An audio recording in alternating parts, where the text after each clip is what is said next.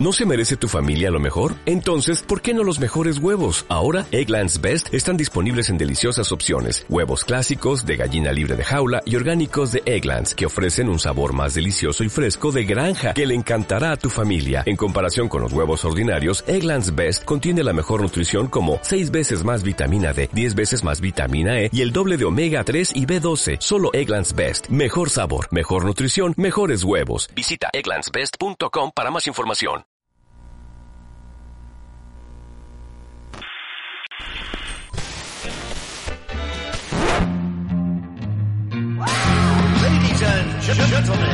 Hablando en Plata, un podcast sin pudor con Silver.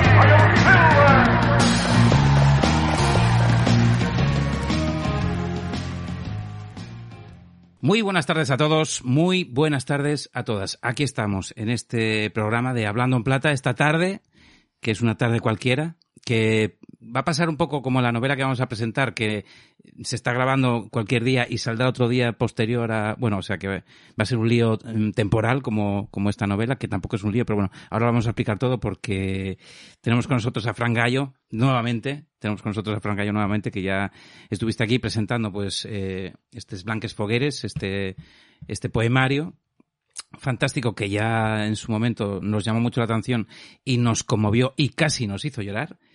Y ahora presentas esta Navidad de los Lobos que casi nos hace llorar también y que nos ha gustado un montón. Es tu primera novela, ¿no? Esta novela que combina ficción y realidad en, bueno, en donde se mezclan diferentes épocas, diferentes escenarios, un puñado de personajes. Es una novela, podemos decir, coral. Y una novela para leer con los cinco sentidos, ¿no? Porque está cargada de, de referencias de alimentarias, de olores, de, de sensaciones que, que, casi te hacen ponerte los, los pelos de punta, ¿no? Eh, habías escrito antes de este, de este poemario otro, eh, que no recuerdo el título ahora mismo, que me lo vas a decir. Me estoy poniendo muy serio, ¿no? Y eso que nos conocemos hace sí, sí, mucho. pero estoy dejándote que te Me estás dejando, ¿eh? Caden Ya sé yo. Cadena de frío. Cadena de frío, eh, Les Blanques Fogueres y ahora La Nieve de los, de los Lobos, ¿no? Y me pongo serio porque yo creo que este libro es para ponerse serio. Entonces, yo voy a intentar no, no acabar como siempre. Que llene el, acorde este, porque claro, como somos del mismo barrio y este libro también, eh, parte de este libro sucede en ese barrio. Entonces, bueno, voy a intentar ponerme serio, no ir a, a- a personajes concretos de esa novela. O sí, Universalicemos. universalicemos. Hagamos esto como que es serio, como Mm. que lo es, evidentemente, y que este libro, mm, mm, sobre todo lo que hay que dejar claro, eh, en broma, en serio, lo que sea, que este libro merece muchísimo la, la pena, que te felicito un puñado porque a mí me ha encantado. O sea, es un libro que además se lee en, eh, o sea, yo me lo he leído en dos golpes, o sea, en, ¿sabes? me lo he cogido, pum, me he leído la mitad y eh, eh, ayer mismamente me he leído la otra mitad del tirón. No sé si me va a dar tiempo, me lo he leído del tirón.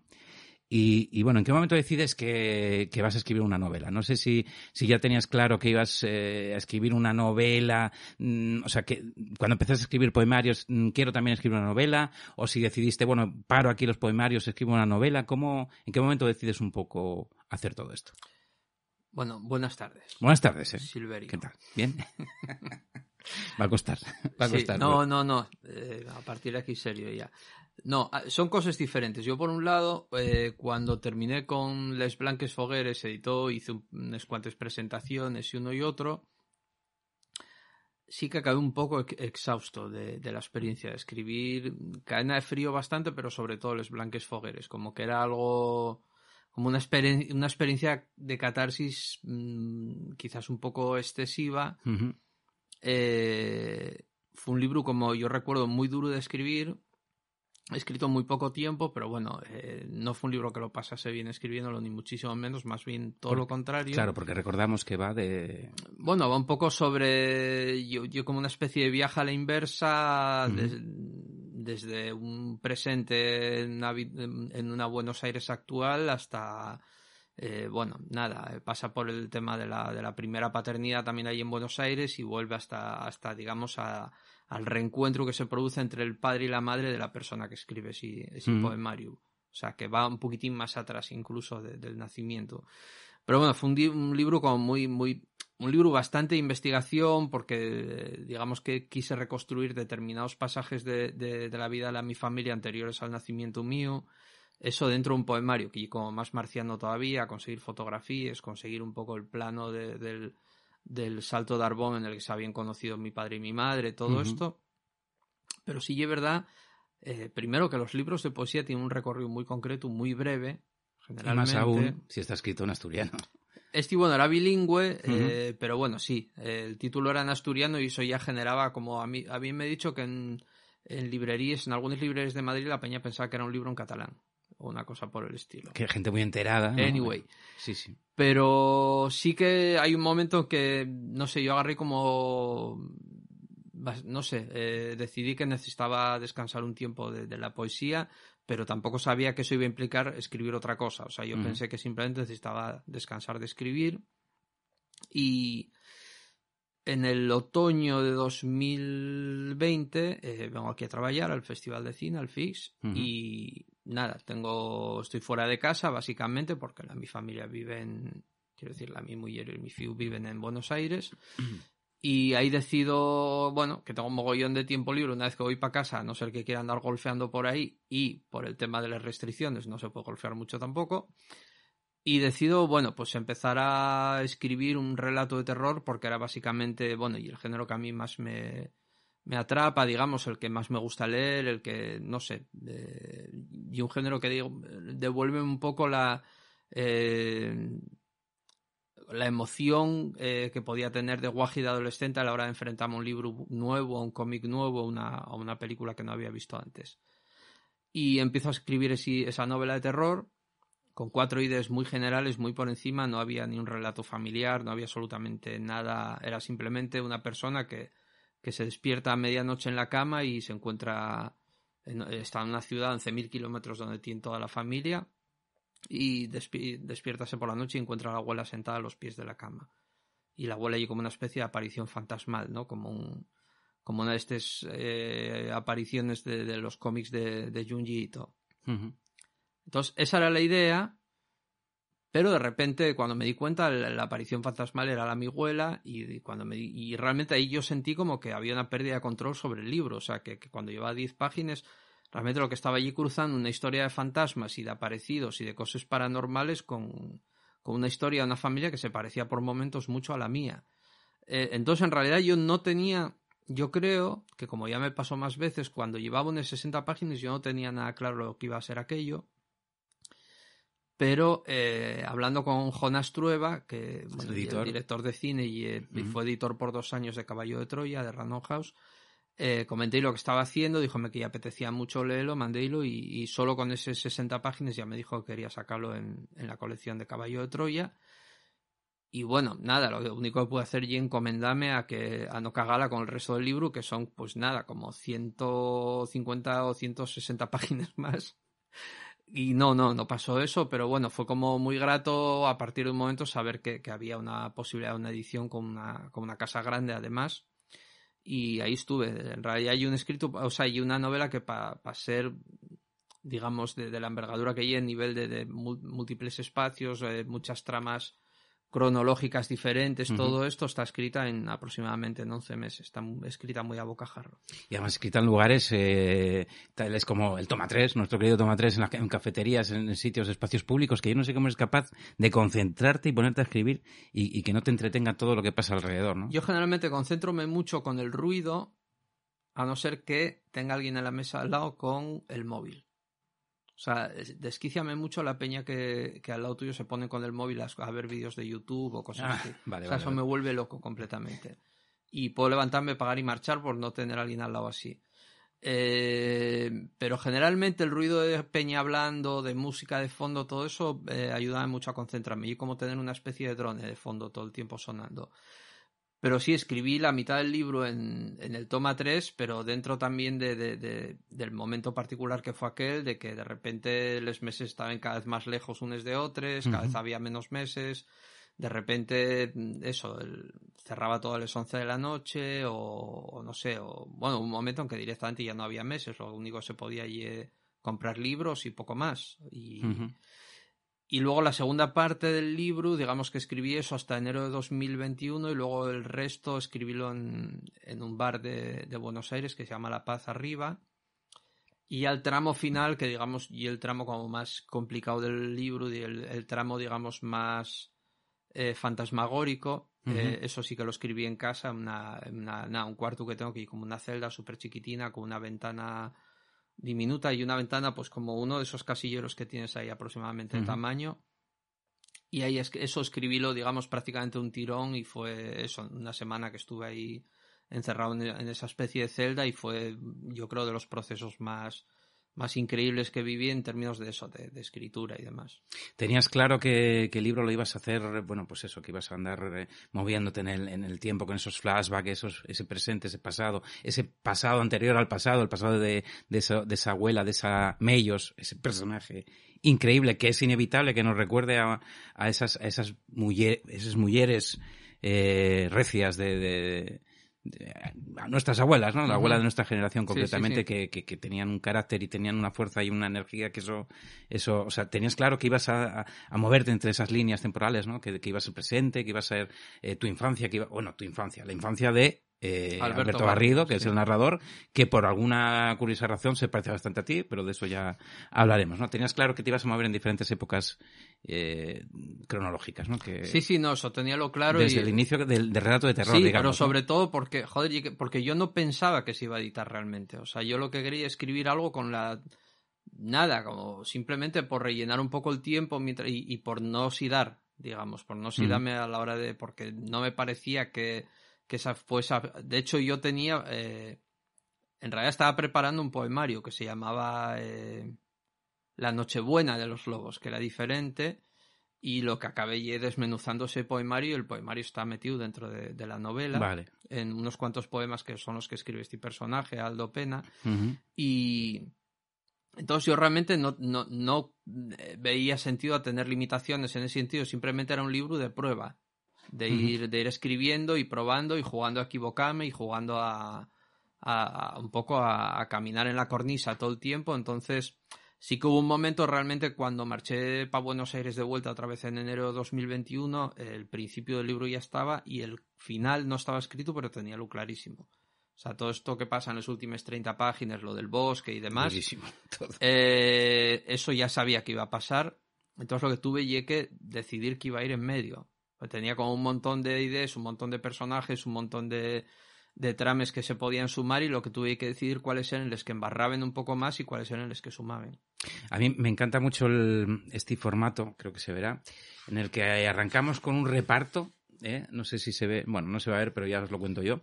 Que están todos los personajes. Eh, yo a veces que la tengo la página marcada porque cada poco he estado yendo a buscar quién era exactamente y aunque lo supiera, me gustaba volver y, y- y volver a leer, sobre todo la, definición ¿no? que tú les dabas a, a estos personajes. ¿no? Eh, por ejemplo, Ángeles, hija sufridora de Diamantina, compañera de clase de Alberto Garrido en la GB. Eh, yo qué sé, hay algunos por ahí muy, muy divertidos. Ah, eh, Patricia Novalis, una ensoñación. Hay otros muy, muy divertidos. ¿no? Ese reparto que es un poco así, por decirlo de una manera, como una especie de, de introducción a una obra de teatro, ¿no? O una, Claro. o una película de cine. Y luego, que los que la forma en que lo escribes, que a, a mí me encanta, porque me encanta el relato corto, son eh, capítulos muy pequeñitos, como, además que son, pues como relatos cortos o como escenas. Esto quizá viene influenciado por, por bueno, por tu, por tu gran conocimiento y por tu eh, amor por el cine, porque es un poco, un poco, podría ser casi un guion de cine, ¿no? Escenas, personajes, no sé si, si era buscado, si, si vas, mm, si, si esto ya lo tienes desde el principio, este concepto. No, no, eso vino al final porque yo realmente estaba muy preocupado de que iba a ser un Cristo de personajes, porque realmente son muchísimos. Y de hecho hay unos cuantos que no entraron en. Aquí digamos que en el, en, en el reparto este del principio entren los que tienen realmente en algún momento eh, algún gesto, alguna decisión, algún movimiento que, que resulten eh, decisivos en la trama de la novela o que interactúen de alguna manera con Alberto Garrido, por ejemplo. Luego hay personajes que queden un poco más perdidos ahí atrás. Hay un momento en el que se fai como un repaso de, de unos 12, 13 personajes del barrio en el que crece Alberto Garrido y la mayoría no están en el reparto, porque son personajes que prácticamente asomen la cabeza para morir y poco más. Eh, pero sí que era por eso, por un poco de miedo a, a que fuese, a que llegase a ser confuso tanto personaje. Y, y lo que pasa allí es que intenté ir un poquitín más allá también por esta cuestión de divertirme, que eso no lo quise perder hasta el último minuto, porque más allá de que ya supiese quién iba a publicar el libro, pero sí que quise la trama, eh, eh, digamos, la trama de muchos de los personajes que aparecen no está rematada en la novela, pero están rematadas en, en el, in- en el índice del principio onomástico. Sí, O sea, el personaje de Inés, la vecina del tercer piso, eh, no se sabe, a- si lees solo la novela, no se sabe muy bien qué fue de ella, pero en el índice del principio expliquen que acabó viviendo con la madre, en el tigre, todo esto. Entonces, y no sé si tiene nada que ver con el cine, la verdad. O sea, sí que. Sí que lo que me preocupaba mucho y hacer el libro, la novela excesivamente descriptiva y excesivamente cargada de detalles y excesivamente minuciosa. Eso no quería, tenía lo clarísimo, tenía claro que, que quería hacer una novela que fuese un poco más flotado, más flotante, como más evanescente y, y sin tener que darlo todo absolutamente masticado. Entonces, yo creo que también lo de la duración de los capítulos pasa por ahí. Pero son eso, ¿no? Como escenas, ¿no? Como Mm. escenas de cine. Son eh, bloques, sí. Sí, son bloques. A mí esa, esa, esa forma me atrapó desde el momento, por eso te digo que se lee tan rápido porque, claro, cuando te quieres dar cuenta vas por medio libro y todavía con unas ganas de, saber y de saber y te lo has leído en, en nada, en un plis, ¿no? Es un libro que además, eh, bueno, yo te preguntaría, ¿no? Porque tú insistes en que, bueno, eh, realmente, claro, es, es ficción, pero claro, a ver, está claro que hay muchísimo de ti Mm. otras cosas que no. Es como se ve un poco como, como que estuvieses pagando una deuda. ¿Te has quedado a gusto con este libro? ¿Te has pagado esa deuda que a lo mejor no lo existe? O, o has cumplido el propósito si es que lo había, ¿no? Pero te has quedado como, bueno, esto es lo que tenía que hacer.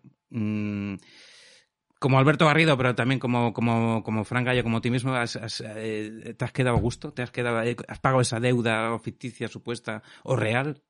No, yo, o sea, yo no, no siento que la novela la, la escribiese porque tuviese una deuda con nada o con nadie. Sí que luego fui dándome cuenta poco a poco de que realmente yo había tenido una manera. Hay un personaje que obviamente se identifica mucho con, con, con la abuela paterna, con, que se llama Remedios, Feito Redruello, y que fue una mujer que tuvo una presencia importantísima en la vida mía, en la infancia y en la adolescencia. Y, y sí que siento que para el peso que ella había tenido en la mi vida hasta que yo cumplí aproximadamente los 30 o una cosa por el estilo un poquitín más, eh, tuvimos una manera de despedirnos muy rara, eh, que coincidió con, bueno, con una serie de movimientos en la vida de ella, de que dejó de vivir sola, yo marché a vivir a Buenos Aires.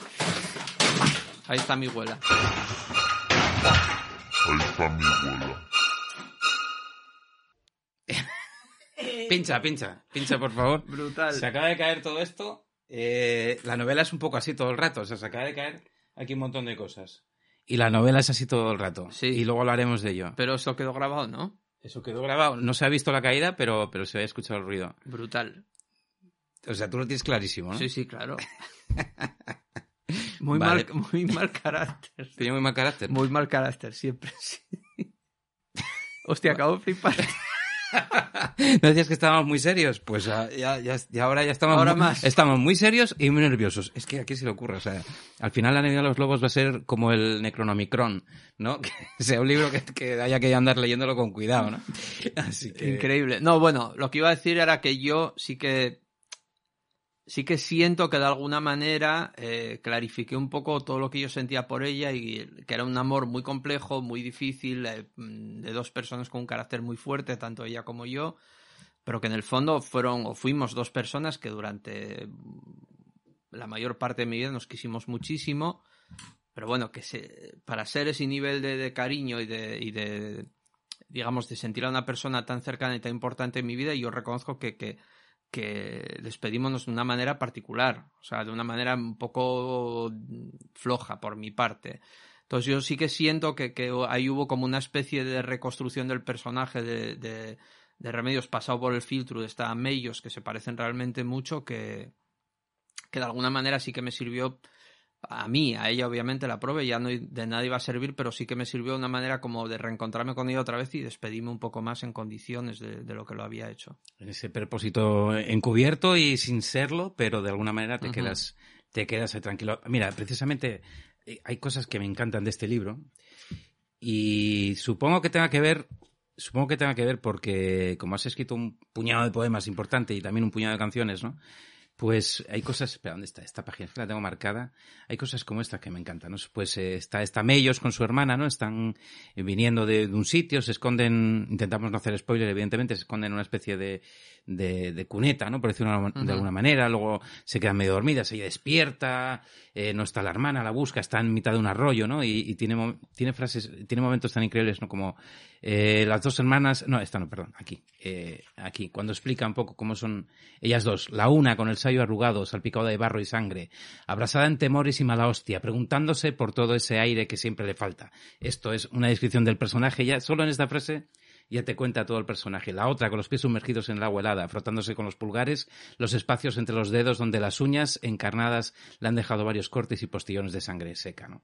O sea, eh, tienes un montón de momentos en, en- en el libro de que en una frase condensas ese personaje, condensas una situación, condensas un pueblo. Viene quizá por eso, ¿no? Un poco por, por, por, por, por tu pasado en, en escribiendo canciones. ¿Crees que, que- que tienes una forma concreta de, de escribir que, que al final juega, va de un lado al otro, del poema a la prosa, de la prosa al poema?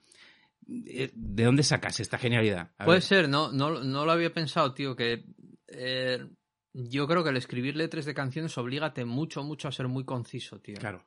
Muy conciso y a... Sí, muy conciso y, y a tener un...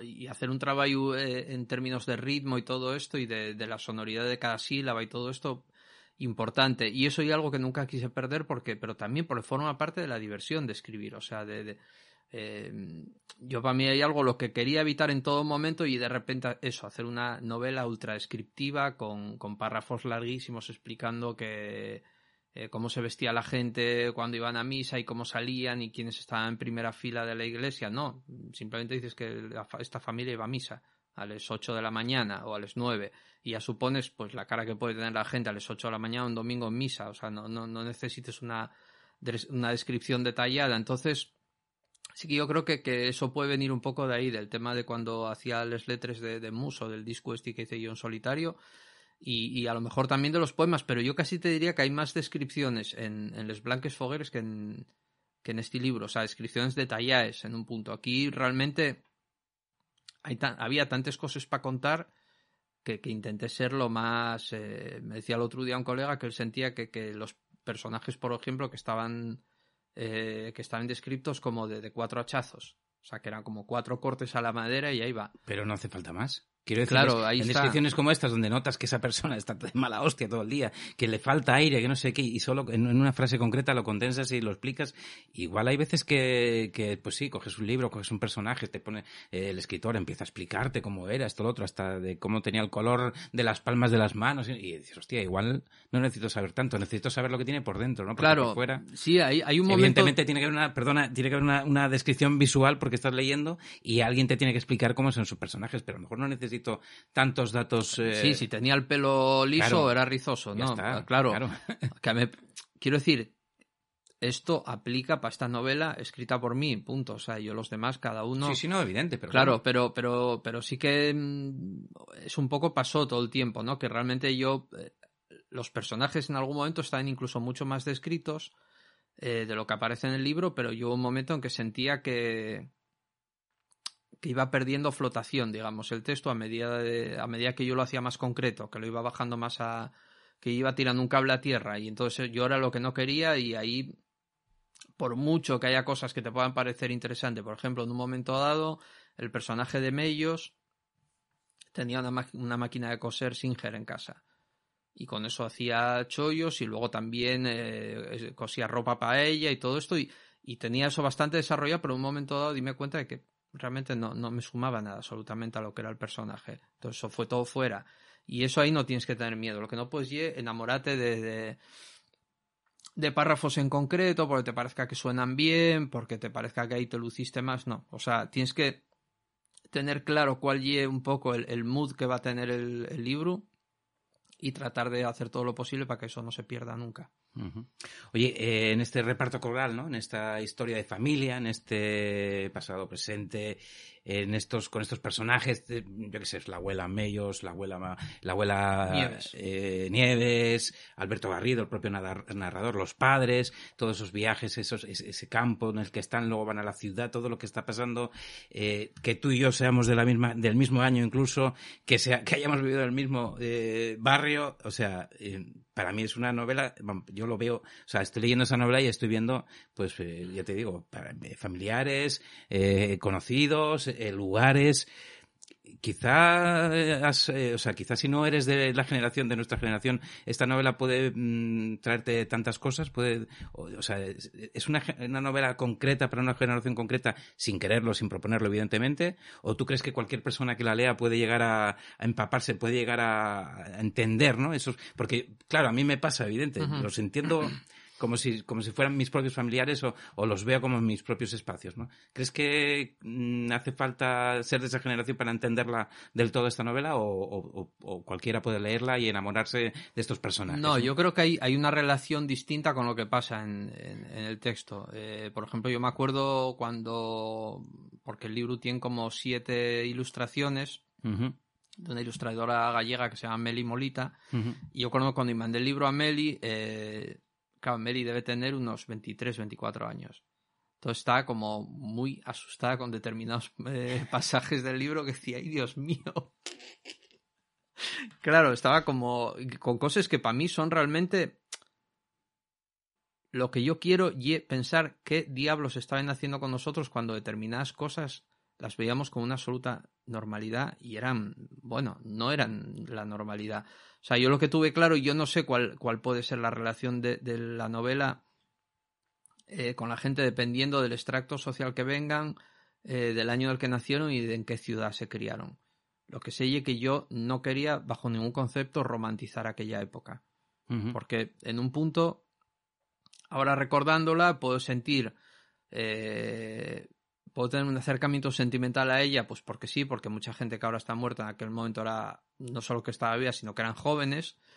Y por determinadas cosas sueltas, pero en general el recuerdo que yo ahora tengo, o la reflexión que hago sobre aquella época, y que era era un mundo de mierda. No sé cómo y el de ahora, pero realmente aquel era un mundo de mierda. Esto era un mundo muy cruel, era un mundo muy duro, era un mundo que eh, no te formaba, y yo insisto sobre esto, no te formaba precisamente en valores cristianos, sino que te formaba en valores de machacar al más débil, de delatar, de venderte al mejor postor, de mentir, de...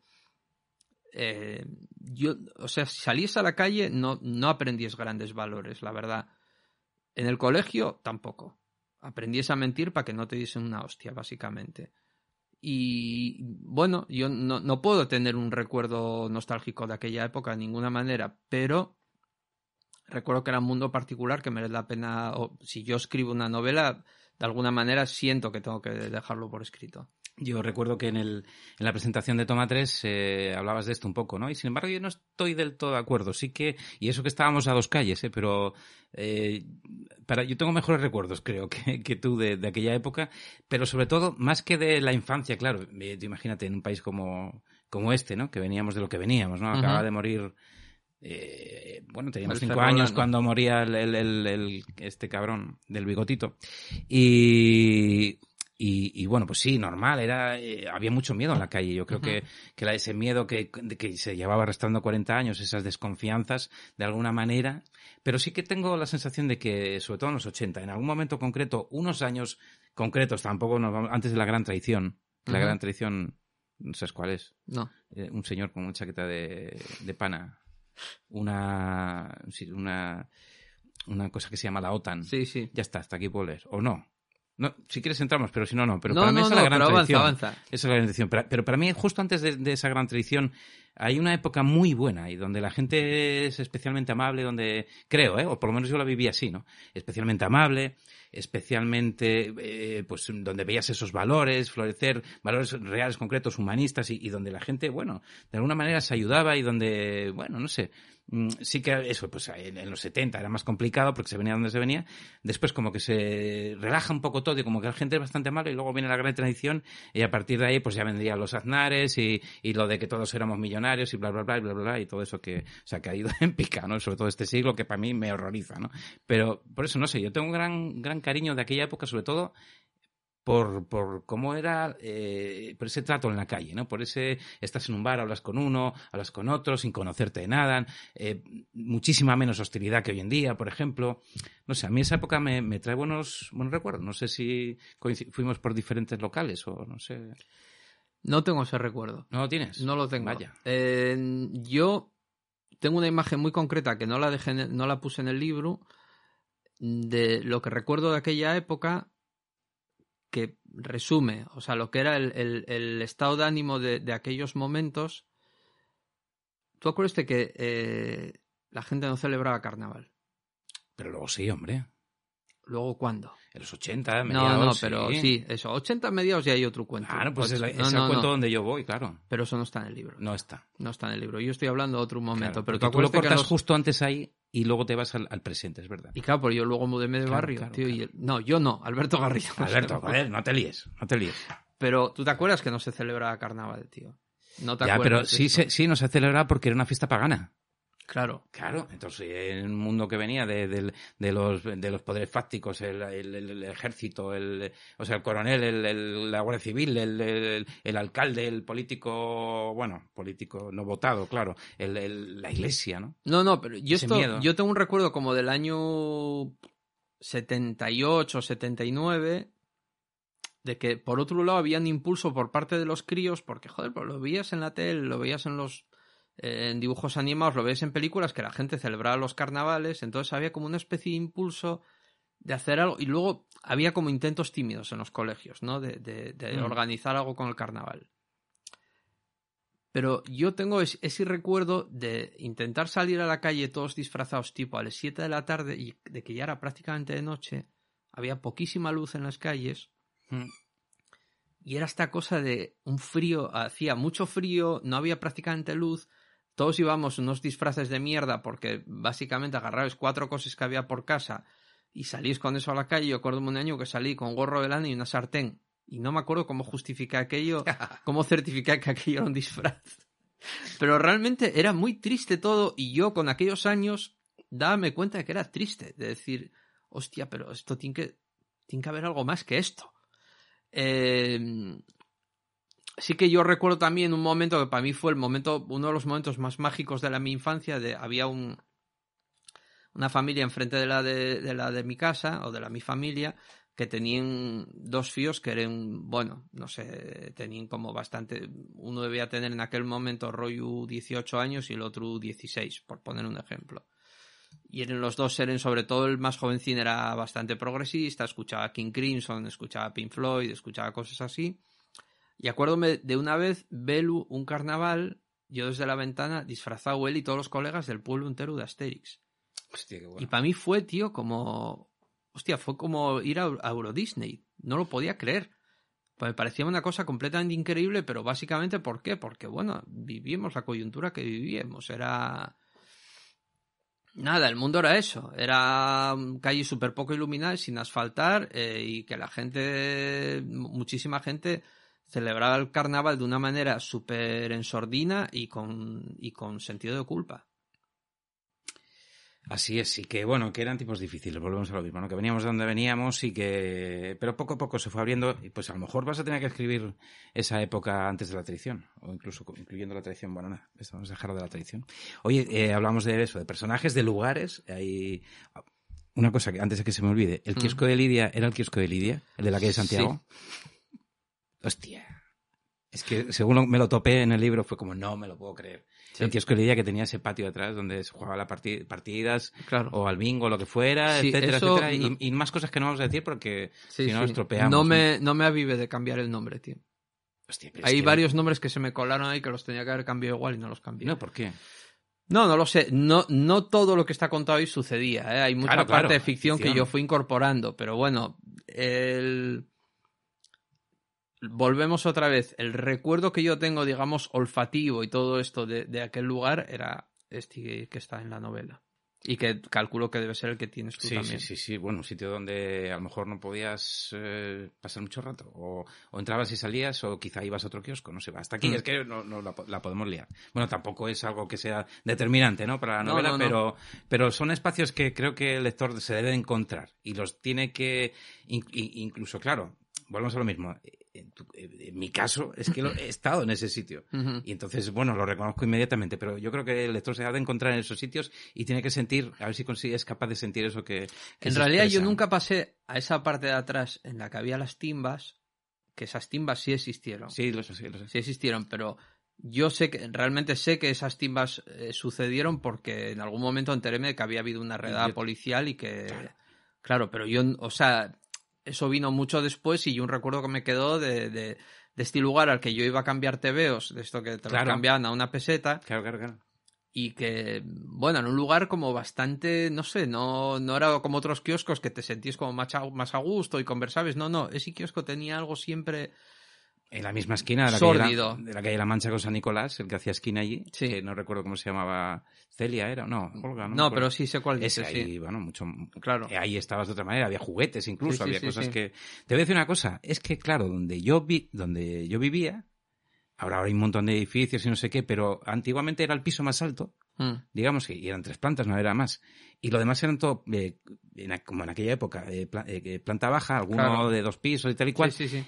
Y todos los patios. Entonces, yo desde mi ventana, no lo veía porque me tapaba otro edificio, pero sí escuchaba lo que Mm. pasaba en ese kiosco. Ah, mira qué bueno. ¿Entiendes? Hostia, pero si lo, si lo hubiese sabido, En- amigo, todo lo que te hubiese sacado de es- información. Eh, asomarse, eso, además eh, era la ventana que daba, eh, que era la ventana del cuarto de mis Mm. padres, ¿no? Asomarse era, eh, o sea, cuando yo era crío, en este barrio en el que tú, el que pones a sitúas a Garrido, que evidentemente era el nuestro, ¿no?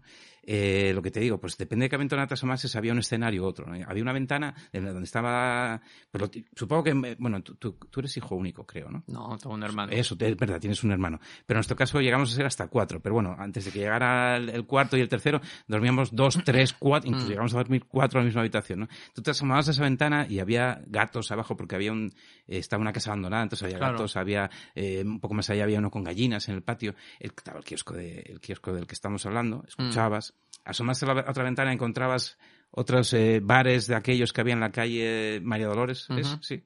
Que, bueno, aquellos bares pues eran mucho peor todavía que, Sí, el, sí. que el- que entonces, joder, es que, claro, a mí me ha pasado que leyendo este libro, pues, pues me, me has, me has hecho irme atrás a cosas que ya ni recordaba, ¿no? Y a mí, a mí precisamente, o sea, personalmente, claro, es lógico, por lo que hablamos, porque somos de la misma generación, porque esos personajes en los que se, se envuelve la novela son, los, los reconozco, reconozco familiares míos eh, y conocidos, y luego los espacios concretos del barrio es, es que, vamos, a mí me has dejado tocadísimo. o Claro, pero hay, para mí hay algo que es súper importante y que era. Y si, si hubiese sentido que no, iban, que, que no iba en esa dirección, hubiese dejado de escribir. Que, que yo en ningún momento intento juzgar a toda esa gente. De hecho, No, no, no, no eh, sé, no- Lidia, en un concreto, en un momento cuando, digamos, se, se resuelve todo el, el- el- la subtrama de Lidia, explico un poco lo que pasa con ella y de dónde había venido también. Y básicamente para mí algo muy importante, que, que el recuerdo que yo tengo de, de- de de aquel mundo, de aquel universo, que era el universo de, de aquellos barrios en los años eh, 70, finales de los 70, primeros Mm. de los 80, y que era, bueno, que había que, había que sobrevivir, Claro. tío, en aquellos lugares. Y no solo yo o la mi familia, todos. Desde el que tomaba heroína hasta el que bebía mucho, hasta el que se reventaba trabajando y vivía solo y andaba mal comiendo y, y dormía con la ropa puesta, hasta, o sea, era, era un mundo jodido para todo el mundo. Quiero decir, yo no sé cómo sería el mundo en aquel momento, por ejemplo, en Somió o en la arena, pero sé cómo era en Pumarín, o tengo un recuerdo bastante claro de él, o en Contrueces, y era un mundo complicado para todo el mundo, y en un punto, yo lo que espero es que se note como, como una cierta admiración, un cierto cariño por todos estos personajes. Yo creo que, que, que, que realmente el libro podría ser mucho más duro si, o más sórdido si se hubiese querido, pero y que era lo que quería evitar a, a toda costa. Pero es que en ese mundo de, de- podemos encontrar personajes que, que a- hasta el día de hoy a mí me, me- me han influenciado enormemente o, me, o, me- o mantengo un, re- un recuerdo fantástico de ellos, como el tendero, como claro, a ti no te toca Daniel, el de la tienda, de la esquina, que tú ibas allí y, y él te apuntaba allí y te fiaba porque sabía lo que estabas pasando, sabía Claro. que, que que sabía que, que mi padre pues tenía tres, cuatro hijos los que tuviera en ese momento y que a lo mejor no podía pagarle hasta que cobrase Mm. y entonces te iban otro día decía mira me ha sobrado esta bolsa de leche que eran bolsas acuérdate Claro. de la gisa Sí, sí. pues toma llévatela para los tus fíos o esta bolsa de madera no sé qué esos personajes tan amables y tan solidarios y esos espacios que hoy no te vas a encontrar porque vete ahora a Carrefour a decir que te apunte ¿no? que oye apúntame Claro. ahí y a no ser que te haga la tarjeta de compra no Sí, sé qué sí, que sí. bueno es una trampa ¿no? mortal Claro, no, no, pero ahí está el personaje de Aurelia, que, Claro. que un poco la tendera de esa calle. claro claro claro y que un poco funcionaba así, que era como una especie de, de, de voz del sentido común y de la educación en aquel barrio, en el que, bueno, hostia, la gente a veces no tenía precisamente sentido común, eran como en unos comportamientos como muy, muy eh, intuitivos a lo bestia, o sea, era como una cosa de que a veces produciénseles cosas no por precisamente por pensarles dos o tres veces, sino todo lo contrario.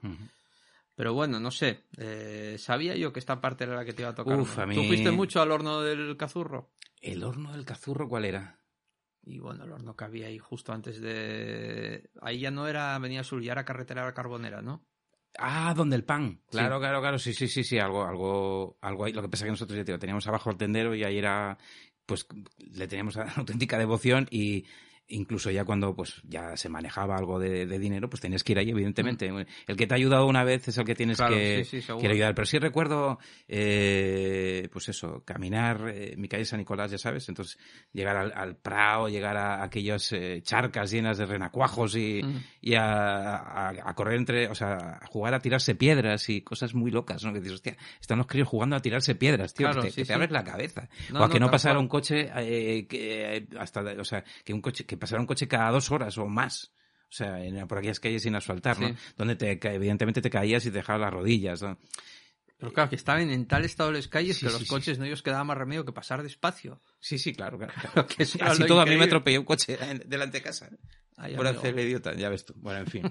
que, que bueno, que esto lo, lo hemos hablado también, ¿no? Que, que delante de mí, o sea, delante de mi portal, lo que había era una fábrica de, de aceros, o sea, de- o sea, sacaban las vigas al rojo vivo, las modelaban, como, no me acuerdo ahora. Y luego más planta eran naves industriales, lo que yo tenía, ni siquiera tenía edificios. Claro. Entonces yo desde mi ventana veía cómo cogían una viga de, de acero eh, al rojo vivo, la modelaban, la cortaban, no sé qué, y si más para allá veía pues eh, pues unos depósitos de, de, de- de pienso y si- o sea, hay una zona para- es increíble y yo creo que parte de lo que somos también es de haber crecido en sitios así. Yo estoy muy contento. Sí que es verdad que reconozco también ese esa pena, ¿no? Como dices tú, esa tristeza de, de esos espacios, pero de alguna manera, no sé, a mí me Yo creo que Me trae- eh, sí, no lo- sé. el recuerdo que tengo del juego en la calle, por ejemplo, en un lugar emblemático que recordarás que era Plasnor. Plasnor era. Plasnor era eh, una... Hostia, vaya chapa que estamos dando ya. Es saber Bueno, que vamos a acabar aquí. Sí, lo sabía. Eh, Yo también. Era una especie de antiguo almacén o antiguo depósito de la Gisa o de la central Que lechera. está al fondo de la calle, claro, claro. y que ahí había un señor que se llama Ángel que pintaba los camiones de... Es verdad. Con el psh, psh. Claro, no, no, y era muy fino con las cuadrillas de cartabón y lo veías, era impresionante verlo eh, pintar lo que era el- el- la carrocería, o sea, la parte de atrás de los camiones. Y, y sí que tengo recuerdo de eso, del juego en ese lugar, que era un juego muy delirante, que era de repente ponerte a, a perseguirte por unas vigas que estaban a tres metros de altura y caer abajo. A mí pasóme.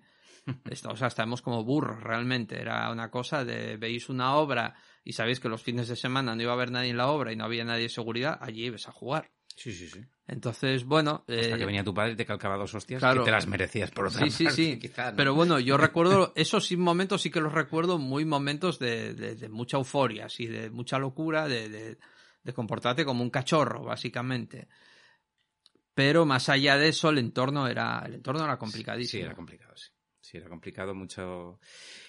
Esos entornos, esos lugares, ¿no? De los que está eh, construido esta novela, ¿no? Sobre todo, pues ese barrio del que estamos hablando, ese. Que ese- increíble porque estás hablando como si ocupase 150 páginas del libro y de ocupar 30. Claro, claro, es una tercera parte de la novela como mucho. No, no, menos, menos. Claro, pero a mí evidentemente sí. me, me- ahí alcanza, sí. me alcanza, me Claro. atrapa, porque sí, sí me atrapan estos espacios como, como ese occidente asturiano, ¿no? Que sí conozco, pero de otra manera ya no Mm. tengo. Yo no tengo familiares en, en espacios así. eh, los míos venían de, de- de- incluso de otra provincia, ¿no? Eh, pero sí los reconozco, sí reconozco esos personajes eh, de- por conocidos, por haber estado en sitios así, ¿no? Y, y lo que no llego tampoco a, a reconocer es la ciudad de la furia que tú llamas Mm. a Buenos Aires, que me encanta el- el- la descripción, la ciudad de la furia, ¿no? Ya- Realmente eso no.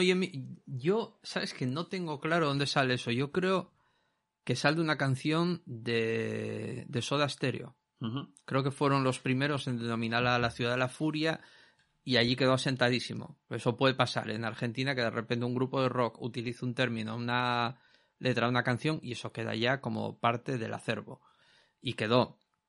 Entonces, a ver, eh, eh, básicamente yo todo esto que estamos contando ahora, esa vida en el barrio, esa vida en el occidente, eh, o sea, las experiencias que yo pude tener cuando tenía que ir el, para el pueblo de la familia de mi madre, siendo guaje y en verano, o en, sobre todo en verano, que me parecía una puñetada brutal porque yo quería estar aquí. Eh, no, digamos que simplemente sirven eh, como puentes para conseguir describir determinados estados de ánimo o determinadas experiencias físicas de olores, de tactos, de, de sonidos, que si no, no los tendría. O sea, parten de una experiencia personal. Pero creo que el libro va mucho más allá de eso. O sea, que realmente yo a partir de un momento tenía clarísimo que no quería hacer una novela autobiográfica ni nada por el estilo, porque si no hubiese puesto el nombre mío y se acabó. O sea, sino que quería ir a otro sitio y que quería hacer una novela en la que la relación con, con el duelo y la relación con, con los aparecidos, con los fantasmas, el, sobre todo el cómo transitamos la comunicación con la muerte, eh, que tuviese un papel para mí prioritario. Entonces, bueno, eh, sí que utilicé eh, mucho de, digamos, de material de archivo, por decirlo de alguna manera, en mi propia vida.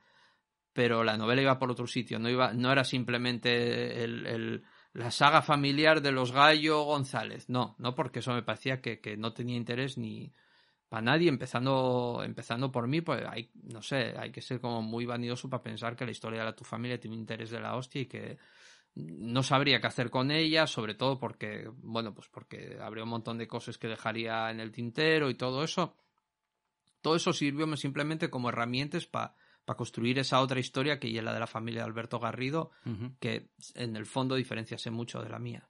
Pero esos escenarios son parte de la novela, evidente, y, uh -huh. y, y, y, son los que además coinciden eh, con tu propia vida, ¿no? Entonces, yo quisiera jugar, como ya sabes que yo soy muy juguetón, y quisiera pedirte, pum, en una palabra que me describieses Gijón, en una palabra que me, que me describieses ese occidente asturiano, y en una palabra, eh, pues Buenos Aires, ¿no?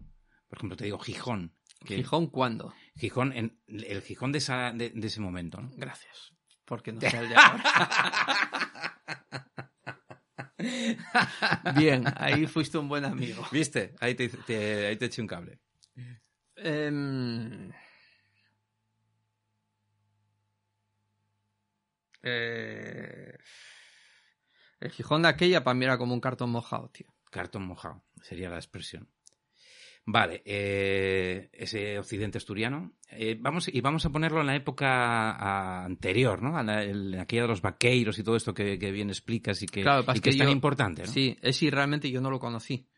Pero lo describes bastante bien. Por, supongo que te haya llegado de, de, de, lo que te han contado tus abuelos. Sí, y... pero ahí tendría que dejarlo en la palabra mito. O sea, mito. No, no conozco más. Vale. ¿Y ese Buenos Aires, qué palabra le ponemos?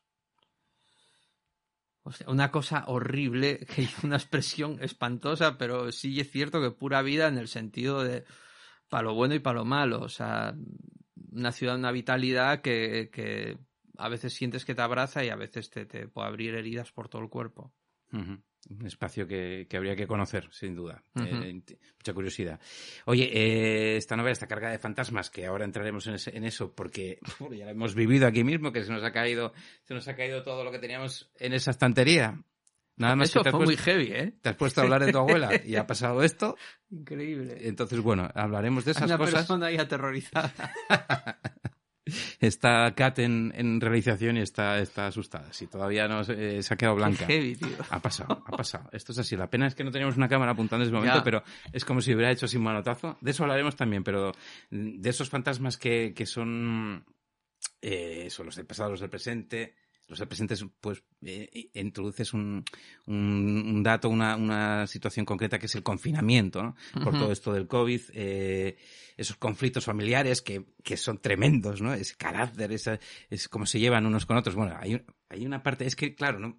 Es muy difícil explica- intentar explicar, pero hay un, hay un funeral donde cierta persona se sienta y se pone ahí a, Ah, a- a- a- Sí, a- sí. toda seria y a protestar por todo lo que pasa y lo que entra, que es, es que es un momento brutal, ¿no? Eh, esa miseria, ese alcoholismo, ¿no? Esa heroína de la que también eh, haces pinceladas, ¿no? De esa, de esa época concreta, la soledad, que también está muy presente en esta, en esta novela, ¿no? De todos esos fantasmas, eh, a Fran Gallo, no a Alberto Garrido, a Fran Gallo, ¿cuál es el, el que más miedo le da, ¿no? El que más miedo me da. Qué pregunta rara, tío. Ya, es que es lo que tiene de escribir estos libros raros. que- Sí, también. Tienes razón. Amigo. Mm.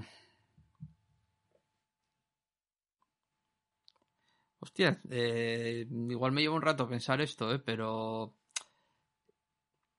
yo creo que sí, todas las partes que me pueden resultar más inquietantes de la novela en esos términos son las partes de, de la actualidad y que suceden en Buenos Aires. Y que suceden en realidad en un edificio que se parece sospechosamente al edificio en el que yo vivo. Entonces, sí que eh, toda esta relación con lo que, con lo que esa, ese pasillo que una pared tiene una vidriera que da al exterior, a donde está el ascensor, y que cada vez que el ascensor sube, la luz del ascensor baña el pasillo, aunque tengas todas las luces de la casa apagadas. Todo eso, no, no y el fantasma que más miedo me da, pero sí que lo eh, sí que lo encuentro como algo muy inquietante. No está que cada vez que paso al lado de esa vidriera miro y, sientes que podría haber alguien ahí. Y eso sería bastante tremendo. De hecho, conozco una persona que una vez eh, de esta ciudad que vino a mi casa y leyó la novela y me decía, hostia, es que justo esa vidriera, yo me acuerdo cuando estuve en tu casa que me, me daba pánico. Eh, aparte que una... Digamos que hay... Cuando vas a Buenos Aires empiezas a ten- a tener una relación con el miedo muy particular, sobre todo con el miedo a la inseguridad y es un miedo complicado. O sea, hay un miedo que no solucionas, eh, no sé, no, solu- no solucionas diciendo, bueno, los fantasmas no existen. No, el- el- entonces yo creo que, que- que justo yo intenté bastante cargar las tintas con todo eso, con la relación entre lo que era ese espacio físico del pasillo, de la vidriera, del exterior con las escaleras, de eh, la luz que, que sube con el ascensor y la posibilidad de que haya una persona en la puerta de tu casa que y un, realmente un terror que, que o una inquietud, vamos a dejarlo una inquietud que, que, que vas eh, alimentando a base de, de años viviendo allí. La verdad que acojona bastante según lo cuentas, ¿no? Te voy a decir una cosa. Mm, No sé si te acordarás, pero es que eh, precisamente estábamos en- trabajando en el Festival de Cine de Gijón y el año pasado, que era uno de los momentos que estabas escribiendo, escribiendo la novela, ¿no? mm, y vuelvo, te encuentro en el toma, eh, como cuando estás en Gijón, estás eh, viviendo por esta zona cerca además de donde tenemos, donde estamos ahora mismo, venimos caminando y venimos hablando, no sé si te acuerdas, venimos hablando precisamente de apariciones, del más allá, de todo esto, Sí. no sé si te recuerdas, o sea, yo en ese momento jamás hubiera pensado que la novela iba de esto también. claro. ¿no? Y entonces eh, eh, mi sorpresa fue mayúscula, ¿no? Ujú. Porque de repente digo, pero qué cabrón, pero si- que era como, que me estás como un poco preguntando la opinión, no sé si estabas, pues, si lo hacías con mucha gente, si buscabas algo para tu novela, o si era simplemente que estabas tan metido en la novela que, que, que no, no, lo el tema, segundo. ¿no? no, yo estaba ya tan adentro que, que...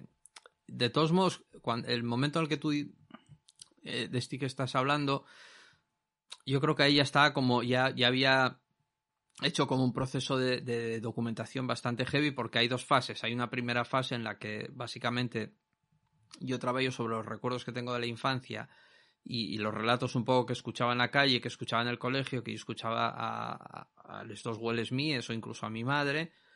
Y hay un momento en el que eso tienes que empezar a dar una forma un poco más rigurosa y para eso necesitas recurrir a, a otras fuentes. A fuentes no académicas precisamente, pero bueno, sí a, libros de ensayo y demás. Y, y, eh, durante justo lo que fue ese invierno de 2020 sí que leí muchísimo sobre, sobre el tema, sobre todo eh, tratando de dar forma a recuerdos que yo tenía que a lo mejor podía estar equivocándome en determinadas cosas. Por ejemplo, yo sé que a mí llevaronme de pequeño a pasar el agua bastantes veces, pero realmente yo no tengo un recuerdo claro de cómo era eh, todo el, el proceso de pasar el agua, el ritual, vamos a decir. Y para eso sí que tuve que recurrir a, a varios libros y tratar de entender un poco exactamente cómo era, qué partes tenía todo el proceso, qué era lo que se decía, qué, qué objetos utilizaban y todo eso. La verdad que, que es un que están presentes estos videntes, estas adivinadoras, esta Mm. gente, pero no no no es tan no es como vaya guay, tienes poderes, ves a, hablas con los del otro lado, no, son personajes que lo pasan bastante mal. Y, y tiene mucho de aquella época oscura, no sé, la verdad que son están muy muy conseguidos estas adi- adivinadoras, estos personajes que que, adi- que, que tienen premoniciones y incluso tú el otro día en la presentación en el toma 3 dijiste que al igual que le pasa a Alberto Garrido, al principio de la novela, no vamos a tampoco a manchar nada, se le aparece su abuela En mitad de la noche, al poco de morirse, creo que es, Sí. concretamente, y dices que te pasa a ti esto también. Eso fue lo que dijiste el otro día allí, no, No, sé si... no, no, no, no, no era eso. No era eso, No era exactamente.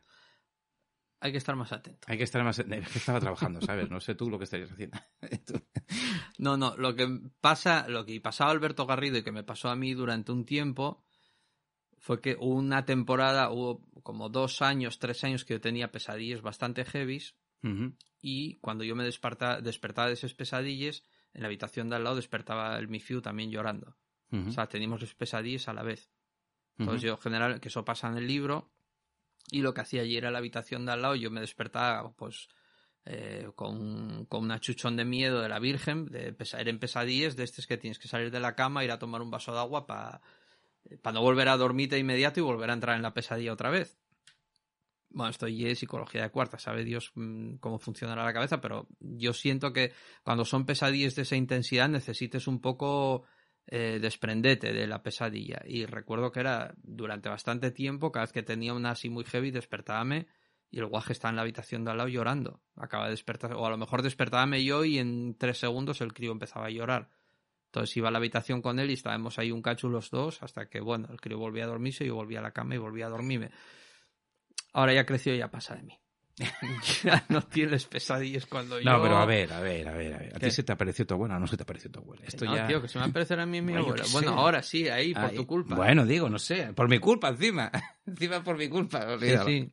Oye, eh, eso, los que te conocemos un poquito, pues, pues evidentemente vemos bastante de ti en el narrador, ¿no? En, en Alberto Garrido. Y hay un momento que su madre le dice, y me encanta esto, tú eres infeliz. Lo eras ya de pequeño y no vas a cambiar eso ahora. Eh, que hay de cierto, hay, eh, ahí, sí que hay algo de Fran Gallo en, en Alberto Garrido. Eres un infeliz y no lo vas a cambiar en la vida. O como lo sigues siendo, no sé, puedes cambiarlo. ¿Qué hace falta para cambiarlo? No, no, yo... Hay momentos en los que soy bastante feliz, pero y que no me da la gana de compartirlos. ¿Pero por qué haces esto, hombre? ¿Por qué nos- por qué nos Básicamente, tío, así? pues porque... No, porque... Realmente, generalmente la gente que dice que siempre estoy de mal humor o cosas por el estilo... Generalmente cuando alguien me dice eso ya desconfío. Desconfío. Yo creo que son gente taimada los que dicen eso, los que juegan, los que necesitan explosiones de júbilo por parte de los demás. Son gente que busca algo, tío. Es raro. Eh, yo estoy de mal humor muchas veces, pero y que me parece que la coyuntura no lleva menos. O sea, yo estoy de mal humor muchas veces porque no estoy muerto. Entonces, no soy un, un muerto en vida. O sea, me parece que está bien, que hay que reaccionar a todas las cosas que vemos alrededor y no sé, no me arrepiento de nada de eso. No sé, por lo demás, parezco, no sé, parece que soy una persona bastante normal con sus explosiones de mala hostia como las que puede tener, pues tú, por ejemplo. A mí me cuesta, ¿eh? Es un tío que le cuesta enfadar, ¿eh? Bueno, no, sí, sí, a ver, esto es así, no me hagas enfadar.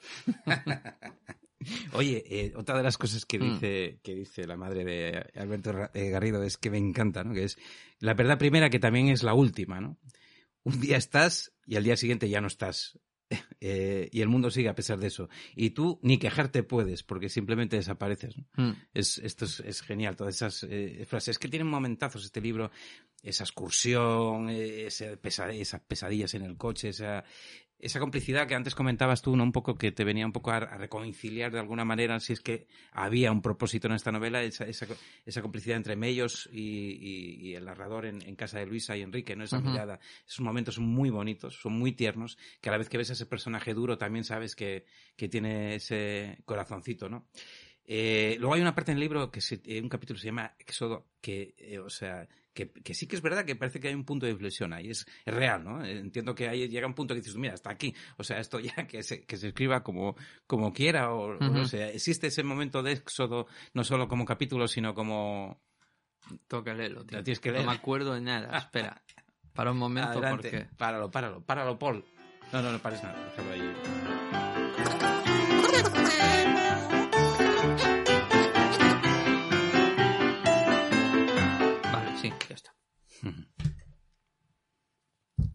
Adelante. Me alegro que me hagas esta pregunta.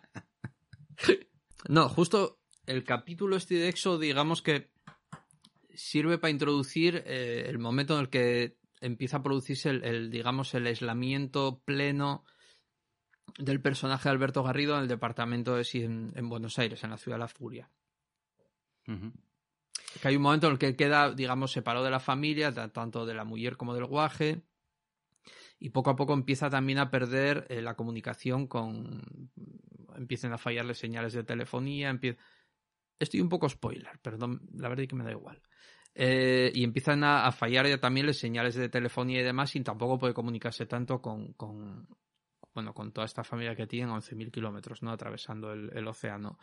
Entonces, digamos que ahí eh, sí que introduce un poco eh, toda una parte de la novela particular en la que en la que de alguna manera ese personaje de Alberto Garrido, protagonista, poco a poco va convirtiéndose en una especie de fantasma de aparición.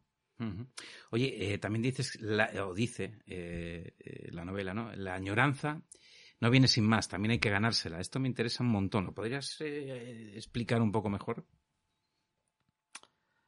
Em, no, es que es- no hay mucho más que desarrollar. Quiero decir, eh, eh, realmente lo que pasa con el personaje y es que yo creo que él siente que, que mm, está esperando sentir una especie de añoranza por el barrio, por, por, por algo de, de- de nada, una serie de comportamientos aprendidos por, por, por las películas, por lo que leía, del el abandonar el barrio, la tristeza, no sé qué, de repente se da cuenta de que cambia de barrio y que no siente nada de eso, o sea, que simplemente no siente nada.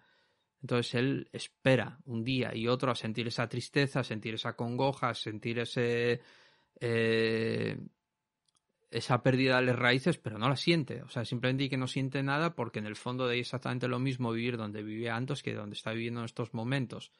Eh, entonces, eh, digamos que, que es un momento clave en el que Alberto Garrido, que es el personaje protagonista, empieza a, sentir que, el desarraigo y una parte fundamental de- de- de- del comportamiento de él y de la personalidad de él. Pues muy bien. Me- a mí me vale como ampliación, ¿eh? O sea, Vale. sí me vale, me vale perfectamente. Oye, todos los personajes, todos los lugares que aparecen en este libro, todos ellos merecerían para sí mismos una novela, ya te lo digo, o sea, porque son súper interesantes. Cualquiera de ellos necesitaría su propia novela para ser explicado en profundidad, ¿no? ¿Hay algo de esto en mente? ¿Va a haber quizá una especie de continuación? ¿Algunos spin-off?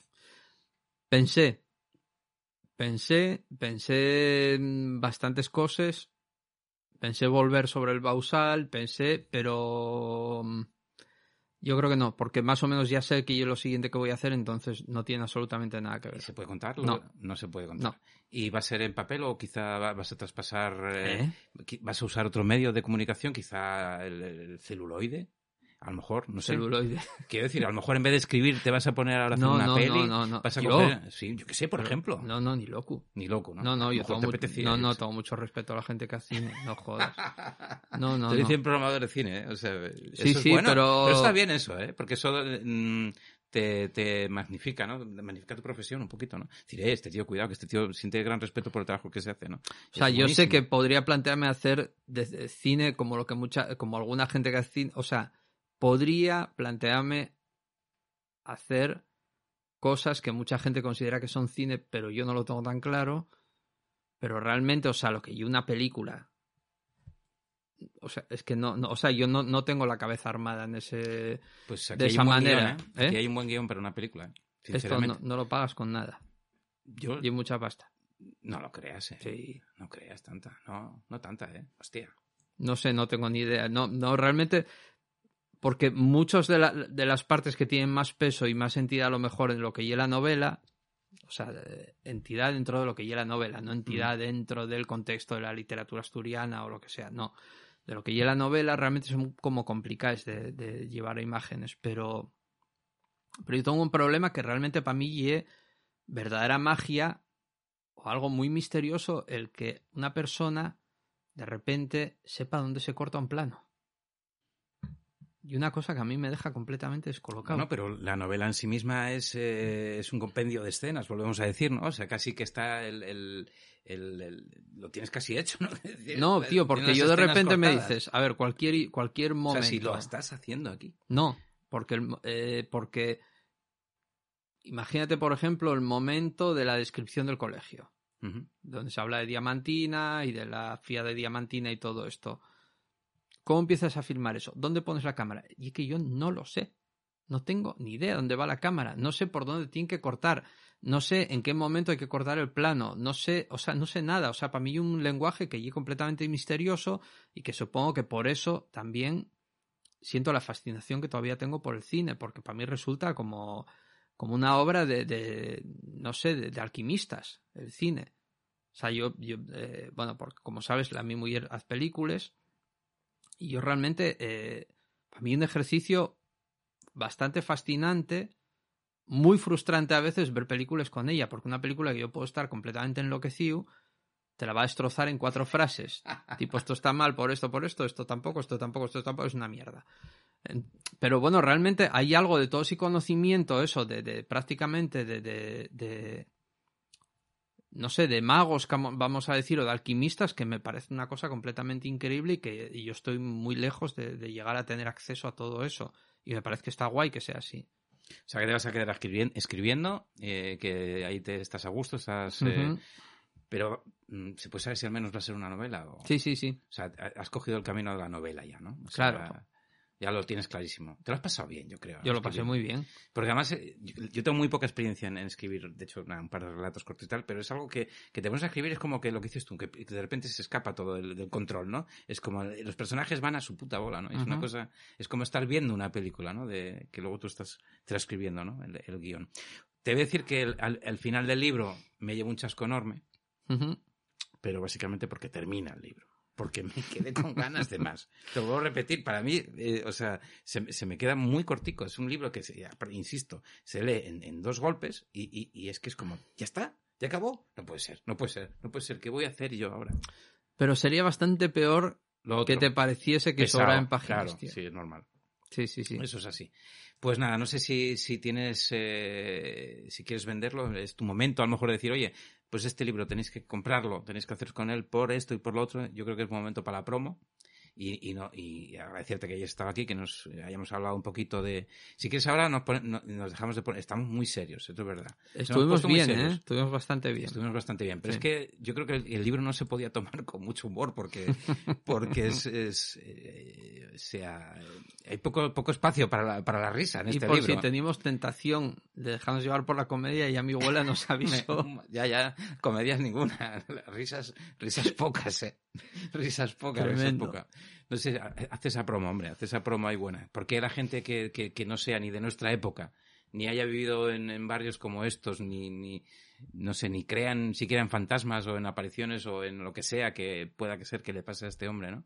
Porque tiene que acercarse a la Navidad de los Lobos.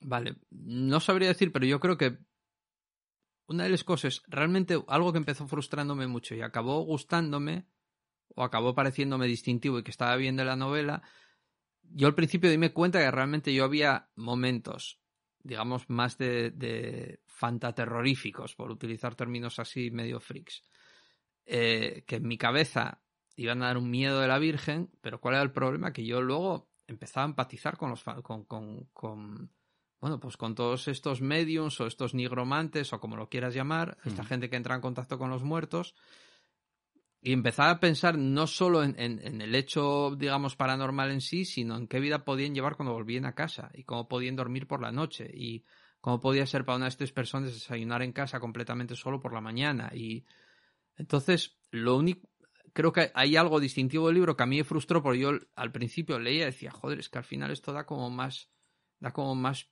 más penina que terror, que era lo que yo quería, o sientes una cierta empatía por este personaje que te jode la parte del miedo o de la inquietud. Y realmente yo creo que, que, a lo mejor hay algo ahí distintivo en el libro que no está mal, que es esta idea un poco de, de, sentir todo el tiempo empatía por todos los personajes, pero especialmente por este tipo de personajes, ¿no? Por los que tienen un. por los que transitan, digamos, este pasillo entre la vida y la muerte eh, y no suelen transitarlo nunca con, eh, como si nada, o sea, quedándose tan tranquilos. ese tránsito permanente eh, deja muchas huellas a todos los niveles. Yo, es verdad, antes de que antes de acabar tenía que poner esto porque de hecho lo busqué ayer, no la conocía. ¿Qué? Pero uh, es brutal esta canción, tío. Y quizá teníamos, oh, me encantó, quizá tenías que haber despedido, teníamos que haber, tenías que haber descrito el, libro, ¿no? Con esta música todo el rato, ¿no? No, hubiese pesado mucho, mucho, pero tengo un, hostia, tengo un recuerdo de esta canción descomunal, tío. Pues esto, esta música que suena. Los relámpagos. Nocturno. Nocturno. Esa música que suena, eh, el occidente asturiano, la pobreza, los barrios de los años 70 marginales de alguna manera, ¿no? Eh, la ciudad de la furia, Buenos Aires, los fantasmas, las destrucciones de cosas, de estanterías volando en momentos concretos, la soledad, un montón de, de cosas que, llenan ¿eh? esta Navidad de los Lobos, que de verdad que te digo que a mí me ha encantado. Me da muchísima pena que se haya acabado, o sea, así, sido como, hostia, ya está, ya se acabó. Y nada, desearte no sé si a lo mejor tenemos que hablar algo del FIS del que viene. No. O todavía es pronto. Pronto. Ya para la próxima, ¿no? Que, te, ahora te vas, ahora te vas para dónde te vas? ¿Para, ¿Vuelves a Argentina o...? Sí. Voy, sí, tengo que ir primero a Cannes y luego a Argentina, sí. Bueno, pues ya cuando vuelvas para el festival ya hablaremos porque yo sé que ya que estás contento con lo que si estabas contento con el año pasado este año estás contento sí, te lo veo en la, es que te noto yo un poco ya se te nota en la mirada se te nota en la mirada no ya esto ya ya tengo enfiladas unas cuantas mm. cosas pero bueno ya hablaremos más adelante pero bueno, ahí estábamos para hablar de la Navidad de los Lobos y yo creo que más o menos hemos dado una especie de explicación, hemos contado y hemos hemos metido a la gente ganas de leerlo y era el propósito porque merece absolutamente la pena. Gracias, Fran Gallo. Gracias a ti, corazón. Nos vemos en, en, en, una, en una siguiente ocasión. Ok. En, la siguiente novela, quizás. Puede ser. Mil gracias.